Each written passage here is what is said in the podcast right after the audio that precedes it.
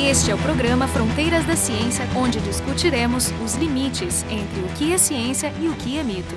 Existem muitos indicadores de que a ciência no mundo ela não é feita de forma uniforme. Né? Basta a gente olhar, por exemplo, como é distribuído o número de artigos, principalmente em revistas de grande impacto, e grandes prêmios, né? como o Nobel. Parte da, da explicação é que os países desenvolvidos eles colocam, obviamente, muito mais dinheiro na ciência, tem mais cientistas, etc. Em áreas como a, a, paleontologia, que vai ser o foco do episódio de hoje, isso significa que os fósseis desses países desenvolvidos vão ser coletados em maior número e melhor estudados. Mas é mais do que isso os cientistas dos países ricos também estudam muito os fósseis que provêm dos países pobres, inclusive levando embora, né, como aconteceu com o fóssil do Ubirajara jubatus, que foi assunto de um episódio nosso aqui no ano passado. Justamente com a nossa convidada, Aline Guilard, que é professora do Departamento de Geologia da Universidade Federal do Rio Grande do Norte. Hoje a gente vai ampliar um pouco a, a discussão de por que o colonialismo pode ser um problema na ciência e conversar sobre um estudo científico do qual a Aline é uma das autoras que quantificou esse processo, a gente pode chamar de pilhagem, que infelizmente ainda ocorre. E conversando com a Aline, eu, Jefferson Arenzon e a Carolina Brito, os dois do Departamento de Física da URGS. Então, Aline, quando a gente fala né, em, em, colonialismo, a gente pensa de imediato assim em ouro, prata, né, minérios que eram extraídos das colônias e levados para as matrizes. Hoje a gente poderia pensar né, nas commodities produzidas em países como o nosso, que são produtos primários e que vão embora sem agregar nem, nenhum valor. A população local né, ela produz a, a riqueza, mas tem poucos direitos sobre ela. A mesma coisa aconteceu com os fósseis, né? Que à medida que iam sendo descobertos, eram levados para alimentar museus no, no, mundo todo, né? Então, como que o conceito de colonialismo ele é usado hoje nos, nesse contexto científico, né? Como é que a gente passa desse conceito histórico de colonialismo para aplicar ele na ciência? O colonialismo ele se materializa de formas diferentes dentro da ciência hoje. Eu acho que a forma mais simples de entender é a exploração de dados, né, em que países mais ricos eles exploram os países menos ricos para adquirir esses dados e concentrar esses dados e o poder gerado por esses dados fora dos países com menor poder, digamos assim. Então, lá desde a época das grandes navegações, dos grandes naturalistas, o que o pessoal fazia basicamente era vir e coletar espécimes. Então, o pessoal coletava centenas de milhares de aves na Amazônia, de borboleta, de, enfim, mamífero e levava, concentrava esse material nos museus de história natural que estavam nascendo, florescendo né, na Europa. Mas existem outras formas também de coletar dados. A gente pode observar pesquisadores que visitam os países, podem não levar fisicamente esses materiais, mas acabam acabam coletando informações que vão se transformar em uma forma de poder nesses outros países, que são as tais publicações, que para a gente ter acesso, inclusive, a gente também precisa pagar. Também não deixa de ser uma forma de, de concentração de poder. Por isso que eu digo que hoje o colonialismo, ele expande as suas raízes para outros lados da ciência que antes ele não se expandia. Então era muito comum a gente ter isso nas ciências naturais, né? Mas isso pode acontecer também em outras ciências agora, em outras ciências que dependem exclusivamente de dados que não dependem de materiais, né? Vocês acabam de publicar né, um trabalho que quantifica esse fenômeno. O artigo saiu na, na Nature Ecology and Evolution. Conta um pouco, então, qual foi o tipo de dado que vocês coletaram, né? Principalmente com que fatores vocês correlacionam esse, esse fenômeno, né? O, como é que a gente pode prever, a partir de outros indicadores, quem vai ser colonizado, quem vai ser colonizador nessa história toda? Eu acho que vale a pena dizer, assim, que a gente tem essa percepção de uma maneira informal há muito tempo, né? A gente percebe que existe uma concentração de dados em certas regiões do planeta. Mas talvez faltasse a gente quantificar isso e mostrar isso.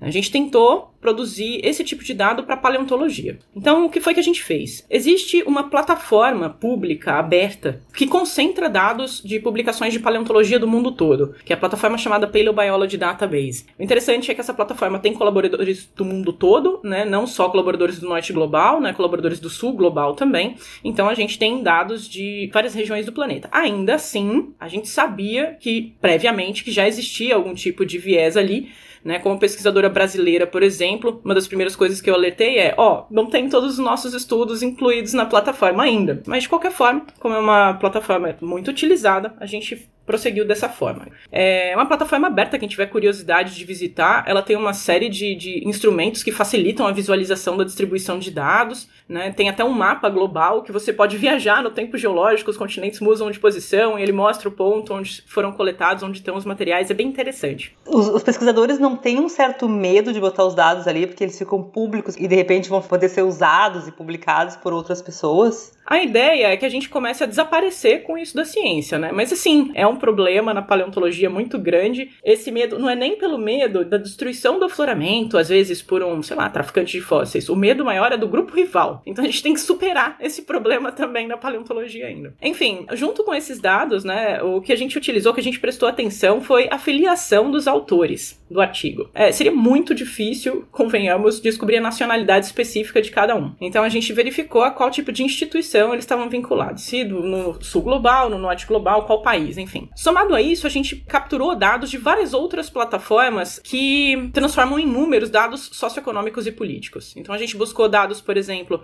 socioeconômicos no Banco Mundial sobre produto interno bruto, a gente buscou dados na plataforma da UNESCO sobre o índice de desenvolvimento humano, que mede um impacto, né, na educação, pobreza, qualidade de vida. A gente tentou avaliar também o índice de proficiência em inglês, que a gente pode imaginar imaginar que países que têm inglês como língua nativa têm uma vantagem na ciência. E também um índice binário para representar países que têm um passado, um histórico colonialista ou um histórico de colonizado. A gente definiu um limite ali, porque se a gente fosse pegar toda a história de colonialismo de diversas civilizações, inclusive do passado, isso ficaria muito difícil. O que a gente fez foi traçar literalmente uma linha do Tratado de Tordesilhas para frente, quando a gente vive uma nova era de colonialismo ali. Depois do Tratado de Tordesilhas, a gente incluiu nesse código binário, considerando países que se beneficiaram né, de colonização e países que não se beneficiaram da colonização. Óbvio, a gente precisou considerar diferentes tipos de colonização. Vários países europeus podem não ter se beneficiado, por exemplo, diretamente de uma pilhagem colonial como Espanha, Portugal ou Inglaterra,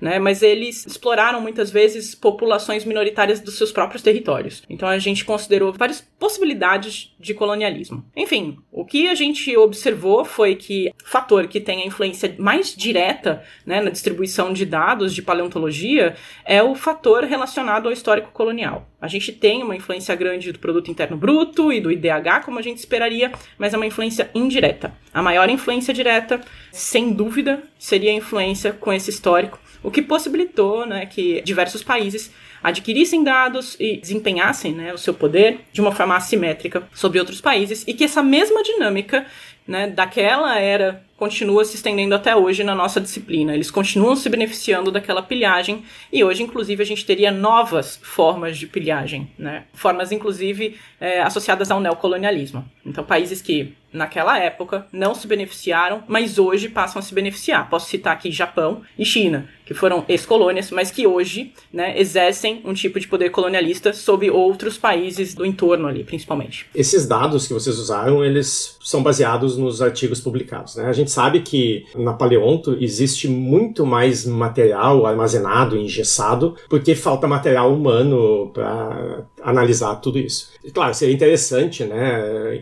incluir esse tipo de, de material nessa análise. Tu, tu acha que o problema poderia ser ainda maior do que vocês identificaram? O que estaria escondido nas prateleiras dos laboratórios de paleontologia e nos museus, né? Dúvida, Jefferson. Imagina assim, aqui a gente no Brasil já às vezes olha as nossas coleções e vê alguns materiais, né, que estão esperando, estão ali na fila para ser descritos. Vou dar um exemplo aqui. Quando eu visitei a coleção na, no Museu de Berlim, eu vi várias caixas fechadas ainda, da época colonial, quando eles fizeram aquelas expedições a Tendaguru. As caixas nem tinham sido abertas. Toneladas e toneladas e toneladas de fósseis guardados, material dado que foi tirado de lá, que pode manter facilmente a pesquisa por muitas e muitas décadas naquela instituição. Então tem muita coisa que a gente não conhece. E aqui eu vou eh, capturar novamente o, o Birajara, que passou 25 anos numa prateleira de museu. Então tem muita coisa escondida que a gente também não sabe. Agora, cabe aqui dizer assim, qual que é o problema maior da assimetria que a gente encontrou? E que assimetria é essa, em primeiro lugar? Né, o que que essa dinâmica de poder que eu expliquei sobre o colonialismo, como é que impacta na ciência? O que a gente descobriu é que tem uma distribuição geográfica de dados na paleontologia totalmente disforme, né, uma concentração maior de dados produzidos sobre fósseis do norte global. Isso significa que tem mais fósseis no norte global? Isso significa que tem mais pesquisa, que tem mais pesquisador no norte global? Bom, para a primeira pergunta, na verdade, não significa que tem mais fósseis concentrados lá. Significa simplesmente que essa assimetria de poder fez com que lá tivesse mais pesquisador e mais investimento para explorar né, os fósseis localmente. Lógico que eles não se detiveram aos próprios fósseis e acabam alargando né, o seu poder para outros países onde eles podem exercer o seu poder e coletar esses dados. Mas de qualquer forma, a gente tem essa simetria que acaba gerando a impressão, não só no público geral, que às vezes vai e acha que só tem dinossauro nos Estados Unidos ou na Europa, né, nunca no Brasil, ou que só tem fóssil paleontólogo lá no hemisfério norte e nunca para cá, não causa essa impressão só no público geral, mas na gente. Quando a gente analisa dados de biodiversidade, sempre parece, uai, o norte global ele tinha alguma coisa especial, porque o que está acontecendo por lá e que não está acontecendo aqui? O reflexo disso é que a nossa compreensão sobre a evolução da vida no passado, sobre a diversidade na vida no passado, ela acaba sendo falsa. Perceba que não tem uma implicação só social para tudo isso, tem uma implicação para a gente como cientista. Sim, o enorme viés, né, do norte global com relação ao sul global. Então percebe que não é só uma coisa para o pesquisador do sul global se preocupar, os países do sul global se preocuparem, é uma coisa que é para preocupar toda a ciência da paleontologia, já que a gente está tendo uma visão deturpada do que a gente queria. Então partindo desse princípio, né, a gente deveria se unir como comunidade paleontológica para tentar superar esse viés. Agora, partindo para o lado sociológico, a gente tem um outro problema, né? Quando a gente concentra dados e poder no norte global, a gente acaba gerando uma situação de dependência perpétua dos países do sul global em relação a essas nações, em que para acessar os nossos próprios dados, para acessar os nossos próprios materiais, a gente sempre vai depender deles. Aline, eu queria que a gente fosse um pouquinho mais quantitativo, né? Tu citaste essa simetria e vocês inclusive criaram um índice, né, para mostrar os países que mais têm publicação nessa plataforma que tu nos contaste e também os países que vocês criaram até um índice de ciência ciência paraquedista, né? Então eu queria que tu nos contasse um pouquinho que índice foi esse que vocês criaram para conseguir quantificar essa assimetria. Vou trazer um pouco de dados então para pimentar a nossa discussão. A gente imaginava que existiria uma simetria, tá? Mas quando a gente analisou os dados, a gente ficou absolutamente chocado. Então 97%, de novo, 97% dos dados produzidos estão concentrados nos países ricos da América do Norte e da Europa Ocidental. Para vocês terem uma ideia ali entre os países que mais produzem, que têm maior concentração de dados, estão os Estados Unidos, Alemanha, Reino Unido, França e Canadá. Né, os Estados Unidos ele concentra quase um terço de todos esses dados. E metade desses dados, quase metade desses dados, é coletado fora dos Estados Unidos. Por sua vez, a outra metade é produzida sem qualquer colaboração com o pesquisador dos países de onde saem os fósseis. A situação fica ainda pior quando a gente analisa os países da Europa Ocidental. Então, a Alemanha, Reino Unido e França, sozinho cada um, é responsável por cerca de 10% dos dados que a gente analisou. Só que, diferente dos Estados Unidos, mais da metade, muito mais da metade desses dados é adquirido fora do próprio território desses países. E aproximadamente metade desses dados são todos produzidos sem a colaboração com pesquisadores de fora. Dos países que a gente analisou, aquele que mais produz ciência com material de fora do seu território foi a Suíça. Então, cerca de 86%, o que é muita coisa, dos dados de paleontologia produzidos pela Suíça são capturados né, via ciência paraquedista em outras nações. Então, o que a gente viu é que os países que mais praticam ciência paraquedista estão concentrados na Europa Ocidental, mas não é uma atitude exclusiva deles. Entre os países assim que mais produzem dados em paleontologia, uma coisa surpreendeu a gente, que na lista de 15 países a Argentina está lá no meio. Além de ser riquíssima, né, em fósseis, ela tem um histórico muito interessante de proteção do seu patrimônio fossilífero e de investimento largo nessa área. Construção de museus para guardar esses fósseis, para manter esses fósseis nas instituições locais e tudo mais. O Brasil, nessa listagem, estaria em 23º lugar, para vocês terem uma ideia. Sendo que a Argentina, diferente de outras nações na nossa listagem ali, a maior parte da ciência é produzida por cientistas locais. Ela realizaria, sim, parte da pesquisa fora também. Então a Argentina mostrou alguns, algumas ligações com outros países da América do Sul, realizando pesquisas em outros países da América do Sul. E da mesma forma que os outros países, metade da pesquisa que é realizada fora não tem colaboração. Mas de qualquer forma, a proporção de pesquisa que a Argentina que os pesquisadores argentinos realizam fora do seu território é muito menor do que qualquer outro país que foi listado por ali. Agora, óbvio, falei os países que mais realizam a ciência paraquedista, então a gente utilizou um índice para descobrir quais eram os países que mais recebiam, que mais eram alvo dessa ciência paraquedista. Então, é, daqueles artigos que tinham autores estrangeiros produzindo ciência em outro país, a gente tentou calcular que países eram esses com mais frequência. Dessa lista, a gente descobriu que para os últimos 30 anos, tá? Então, analisando os dados dos últimos 30 anos sempre, a República Dominicana e Myanmar estão no topo, liderando são os locais onde o pessoal adquire amostras de âmbar, que é assim, a coisa mais popular na paleontologia, né, trabalhar com âmbar, porque você tem o fóssil perfeito. Um problema que a gente tem, por exemplo, em Myanmar é uma guerra civil, e esse âmbar alimenta essa guerra civil e genocídio de populações locais. Tanto que é, o âmbar que vem da região de Myanmar é chamado de âmbar de sangue, não é à toa. Então é extremamente problemático. Os outros países que vêm logo em seguida na lista, né, da República Dominicana e Myanmar, que são Namíbia, Groenlândia e Tanzânia, são mais explorados pelos fósseis de vertebrados. Que, dentre todos os fósseis da paleontologia, se a gente descontar o âmbar, são os fósseis mais pop. Então você tem dinossauros e outras criaturas que chamam a atenção e rendem as tais publicações de alto impacto. Né? As publicações que vão parar em Nature, que vão parar em Science. Agora, a gente resolveu olhar para os últimos anos também, para ver quais países nos últimos anos têm sido mais alvo. E de novo, República Dominicana, Myanmar se destacaram,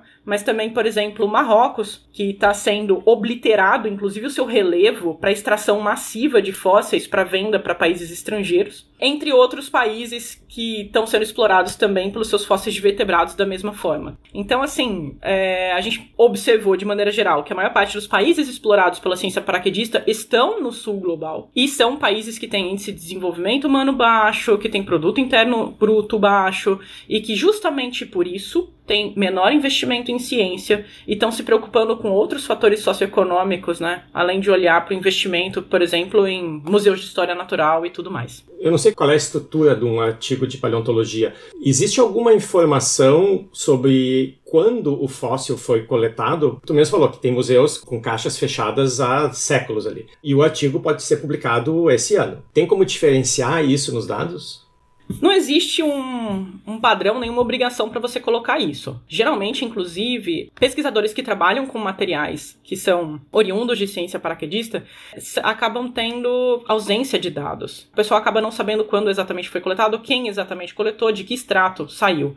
Então, isso acaba resultando em trabalho ruim, inclusive. Mas geralmente, para acabar escondendo, é, no caso de países que, por exemplo, têm leis rigorosas contra a venda de fósseis, como é o caso aqui do Brasil. Fósseis que são obtidos por meio meio de ciência paraquedista aqui, geralmente os pesquisadores omitem essa informação, justamente porque sabem que tem esse problema. Em outros casos, pode ser que os pesquisadores não saibam desse problema e mete a data lá, aí dá um caos na internet com todos os pesquisadores brasileiros falando: escuta aqui, como assim você tirou esse fóssil a partir dessa data daqui? No artigo de vocês, vocês também mostram uma evolução nos últimos 30 anos de artigos, acho que chamados domésticos, né? Artigos escritos com parceria internacional e, e, vocês, inclusive, comentam no texto né, que o Brasil é um exemplo de que, a partir dessa lei que tu mencionaste agora, acho que é dos anos 2000, né, houve um aumento de colaboração internacional. É um aumento modesto numericamente, mas é um aumento importante do ponto de vista relativo, né, que tinha zero antes, eu acho, depois tem um aumento.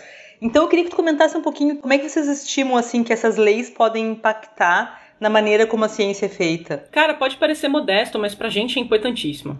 Quando a gente tem colaborações que são construídas com base em ética, em equidade, a gente aprende muito, né? A gente tem transferência de tecnologia e tudo mais e produz trabalhos de melhor qualidade. Então, ao longo desses 30 anos, não só o Brasil, como tu falou, a gente identificou Índia, México, China como países que conseguiram ampliar a produção doméstica de ciência e também aumentar a colaboração internacional. A colaboração internacional, vou te dizer que muitas vezes, viu, Carol, ela não vem assim de, de bom grado. É o pessoal falando, eu preciso colocar esse brasileiro aqui, porque senão eu não consigo estudar esse fóssil. Aí é a famosa lavagem de fósseis, o uso de um laranja para colocar ali no artigo, que é um, geralmente um aluno de graduação, de doutorado, que tá ali só de enfeite para eu poder publicar e limpar o meu fóssil. Falar assim, ó, eu não fiz ciência paraquedista, tá? O que eu tô fazendo aqui é colaboração com esses selvagens. Então, Algumas colaborações a gente sabe que é resultado disso, mas outras não, sem dúvida. Mas o que, que, teria causado, nesses últimos 30 anos, essa melhora nas publicações, nas colaborações desses países que eu citei? Então, dependendo do país, são fatores diferentes né, que estão tendo efeito. Um deles, como tu falou, é a questão da legislação. Então, esses países, alguns desses países, eles desenvolveram legislações para a proteção do patrimônio fossilífero, para garantir que o material fique aqui no Brasil, e mesmo que seja estudado por estrangeiros, seja estudado em museus brasileiros, então é uma forma também de trazer dinheiro para cá, né? Esse pesquisador de fora, quando vem para cá, ele gasta, ele aplica esse dinheiro aqui. Então, uma garantia de proteção ao patrimônio e à economia nacional. México e Brasil são um exemplo claro disso, Argentina inclusive. É, mas tem um outro fator. Alguns desses países também tiveram, ao longo desses 30 anos, um aumento no financiamento de pesquisa, por diferentes razões. Né? Pode ter sido impacto no aumento do produto interno bruto, que refletiu no aumento de investimento em educação, no caso, pesquisa e tecnologia, mas também em outras áreas, né? como saúde, etc.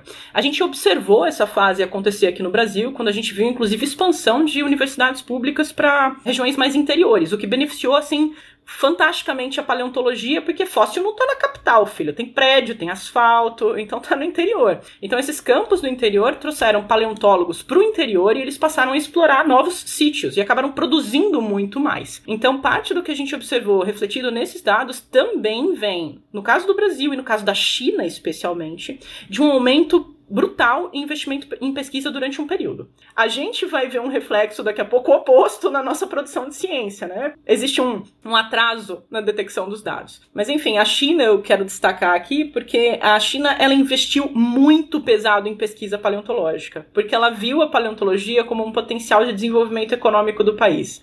Então ela enxergou aquilo como é, um potencial turístico, um potencial para é, crescer o seu poderio em pesquisa e criou diversos institutos e financiou diversos pesquisadores nessa área. Então não é à toa que a China cresceu imensamente, tanto que começou a exercer poder neocolonialista sobre outros países do entorno inclusive Myanmar. Uma das principais características né, do nosso podcast é a, a, conscientização em relação às pseudociências. Né? Algumas pseudociências a gente sabe que são muito perigosas, a gente teve exemplos agora, né, durante a, a pandemia, quantas pessoas, milhares de pessoas né, morreram por causa disso.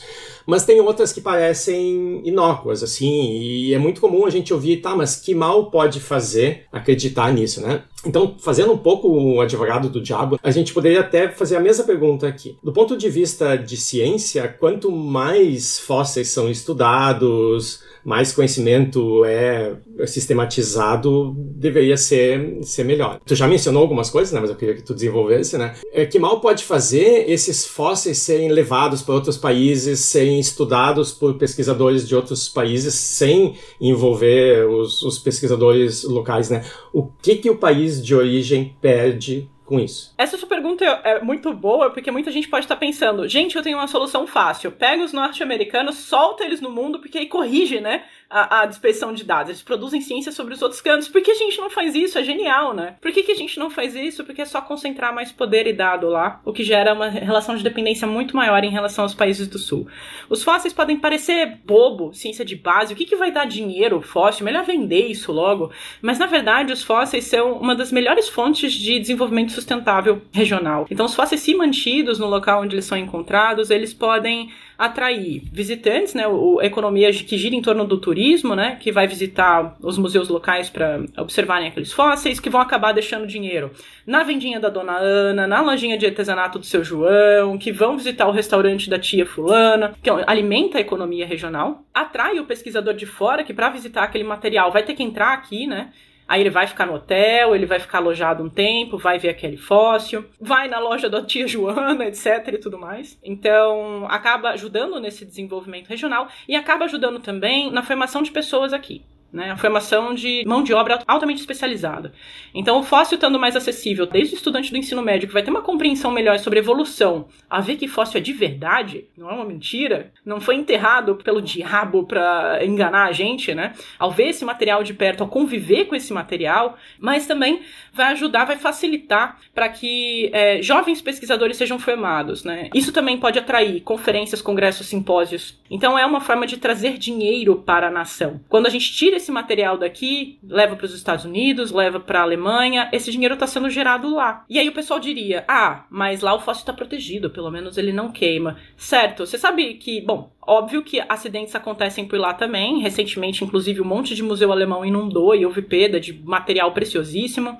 Tem um museu agora nos Estados Unidos, no Texas, de paleontologia, que está correndo risco de acabar por falta de financiamento. Então, assim, existem problemas por lá também, mas a maior parte desses museus são o que são, são melhores do que os nossos museus, porque eles estão reinvestindo o dinheiro que eles produziram com base no material que eles têm. Então, se a gente mantém material bom aqui, que atrai visitante, que atrai pesquisa, a gente progressivamente as nossas instituições. A manutenção desse material na localidade sugere a sensação de pertencimento, de entusiasmo com o próprio povo, com a própria nação, com a própria região. Isso é importante para um povo querer investir em si mesmo. O contrário gera o viralatismo. Aqui é ruim, aqui é tudo, não tem nada, não tem pesquisa, não tem nada. Leva tudo para fora, pode levar embora. Não, e a posição da comunidade local ela é fundamental para decidir se aquele material vai ser protegido ou vai ser destruído. É, muitas vezes esse material, inclusive, faz parte da história da população local, tá? Às vezes acabou gerando mitos e lendas locais, ou é utilizado para algum propósito cultural local. Né? Então, quando a gente leva material para fora, a gente está ignorando tudo isso. Aline, uma das coisas que eu achei mais uh, interessantes do artigo de vocês é que vocês conseguiram quantificar uma coisa que para nós era in é intuitivo, né? Acho que qualquer um que faz ciência sabe do poder que existe, né, da ciência feita pelos países do norte.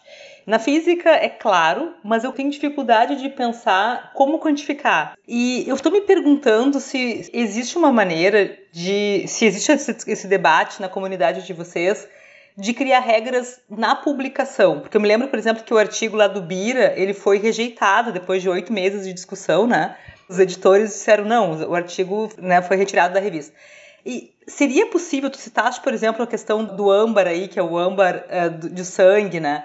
Não existe uma, uma discussão em torno disso, né? Como é que, já que finalmente o nosso pagamento, nosso prestígio é em artigos, não existe uma discussão de como que, no nível editorial, isso poderia ser barrado ou então né, diminuído esse, esse tipo de colonialismo que no final das contas pode gerar tanto problema? Existem, acho que duas formas principais da gente tentar coibir esse tipo de ação que acaba gerando desigualdade, dependência, né, na nossa ciência. Uma delas, como tu falou, é a ação do corpo editorial de revistas tentando encontrar formas para impedir que ciência de má qualidade, ciência baseada em aquisição ilegal ou irregular ou não ética de dados sejam publicados. Né? Então, é, foi uma grande vitória o fato da gente conseguir que o artigo do Ibirajara fosse removido e que algumas alterações fossem feitas nas regras né, para o envio de trabalhos para aquela revista, que é a revista Cretaceous Research.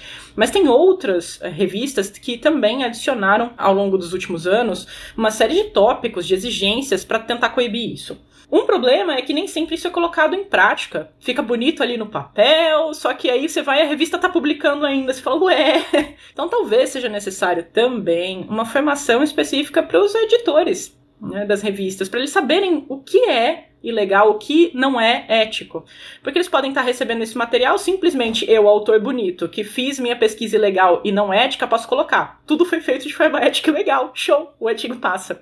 Então é muito importante que a gente tenha esse processo educativo, de formação com os editores é, que recebem esses materiais para que eles saibam como proceder né, nesses casos. Então, uma sugestão que eu teria para fazer veio de um workshop recentemente que a gente fez sobre como desenvolver práticas mais éticas na nossa ciência seria orientar esses editores, por exemplo, a consultar sociedades paleontológicas locais para saber sobre legislação local, ou seria convidar paleontólogos do país de origem do material simplesmente para ser revisores. Isso resolveria muita coisa, não é mesmo? Então, assim, uma série de ações que podem ser tomadas. Mas lembrando, Carolina, isso é só o fim da corrente. Como é que a gente coíbe de acontecer a pesquisa? Né? Porque tem muito material coletado irregular lá fora. O que a gente vai fazer com esse material? Esquecer? Colocar fogo, porque não tem mais o que fazer com ele? Então, aí vem o processo educativo da gente como comunidade paleontológica sentar e conversar sobre o que é considerado ético ou não. E se organizar também para tornar os dados sobre é, legalidade de fósseis, né, como coletar fósseis nos países disponíveis de uma maneira mais fácil para os colegas de outras línguas. Então acho que um próximo passo que a comunidade paleontológica vai trabalhar, que alguns grupos de colegas já estão trabalhando,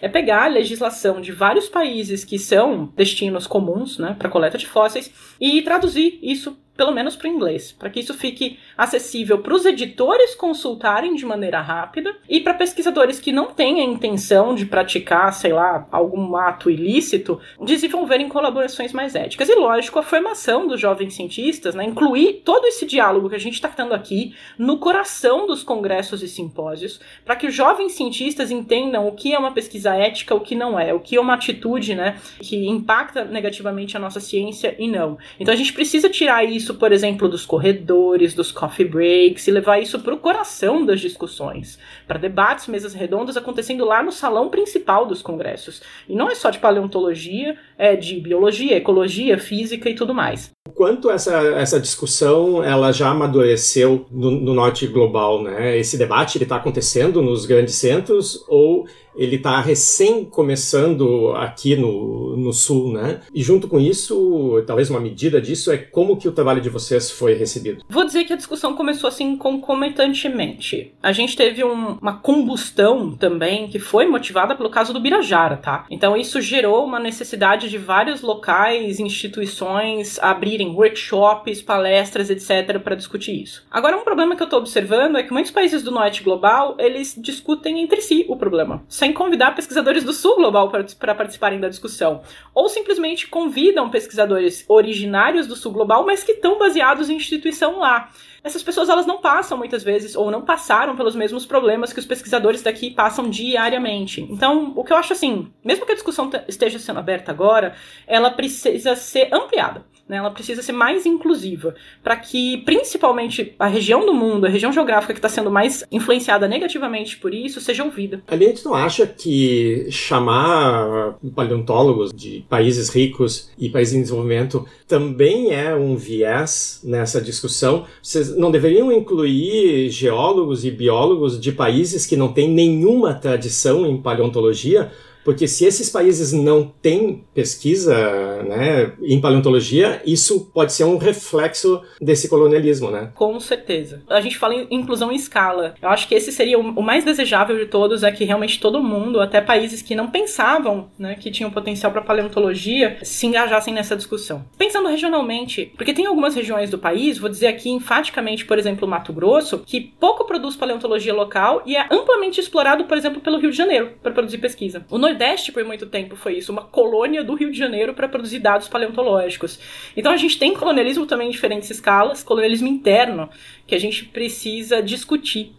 Então essa discussão tem que atingir diversas escalas, tem que atingir inclusive quem não produz paleontologia, eu acho perfeito o que tu disse. E eu não tinha respondido uma pergunta sua, né? Como é que o nosso artigo foi recebido pela comunidade paleontológica? Quando o Perpend saiu, muita gente se empolgou com isso e muita gente começou a chamar a gente para palestrar, para conversar, para fazer workshop em vários cantos para entender isso. Outras pessoas, obviamente, torceram o nariz não preciso nem dizer que eram aquelas pessoas envolvidas em práticas paraquedistas, né? Mas quando o artigo finalmente saiu agora, o que a gente está observando é que, pelas redes mesmo, tem muita gente disposta a dialogar sobre isso. E o legal é que não é só a comunidade paleontológica que se mostrou empolgada com isso. O pessoal da ecologia, o pessoal de várias áreas da biologia, zoologia, enfim, achou super interessante isso e está querendo desenvolver estudos semelhantes para entender particularmente o que acontece em cada área. Eu acho que é uma questão que todas as áreas percebem, né? O que eu estava dizendo, a questão é que vocês conseguiram quantificar uma coisa que, que a gente sente, né? Mas é difícil quantificar em muitas áreas.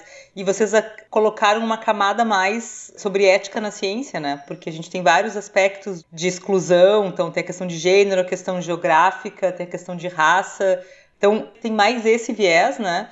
E que impacta profundamente o tipo de conclusão que a gente tem, né? Paleontologia é um exemplo muito, muito claro de tudo isso. Nas áreas como a nossa, quando a gente faz pesquisa em assuntos que são de interesse da comunidade, essa comunidade é a comunidade dos países ricos. Boa parte do que a gente faz é de interesse deles. A gente não tem a mesma cadeia que passa da ciência básica para os experimentos e para as aplicações tecnológicas. Eles têm toda essa cadeia. Então a gente faz muita ciência básica que não é imediatamente transformada né, em tecnologia nossa. Ela ajuda lá. Então a gente poderia chamar de ciência, né, expandir a analogia de vocês, a gente poderia chamar de ciência zumbi, como as formigas que são atacadas pelos fungos, né? As formigas elas perdem o poder de decisão sobre o que elas vão fazer dali para diante. Elas são controladas pelo fundo. Né? Então, o assunto acho que não termina aqui, pode ser explorado né, em outras áreas, né? não só nessas onde vocês têm esse trabalho de campo, onde coleta material, onde talvez o mecanismo seja, seja mais evidente, né? mas eu acho que a gente teria que explorar e discutir isso em, em, em diversas áreas. Né? Então, hoje a gente conversou com a Aline Guilard, que é professora do Departamento de Geologia da Universidade Federal do Rio Grande do Norte. Aline, obrigado, parabéns, né? Acho que vocês resgataram eh, o papel da, da, da, sociologia da ciência, né? E mostraram como esses fatores que não são científicos, né? Eles acabam influenciando, moldando o, o próprio conhecimento científico, né? E como que esse diagnóstico ele é relevante, super importante para projetar o próprio futuro da, da ciência, né? Como é que a ciência vai ser feita daqui para diante, principalmente num país como o nosso, né? Onde a ciência e o apoio que ela tem andam sempre na, na corda bamba, né? E conversamos com a Aline hoje, eu, Jefferson Arenzon e a Carolina Brito, os dois do Departamento de Física da URGS. O programa Fronteiras da Ciência é um projeto do Instituto de Física da URGS.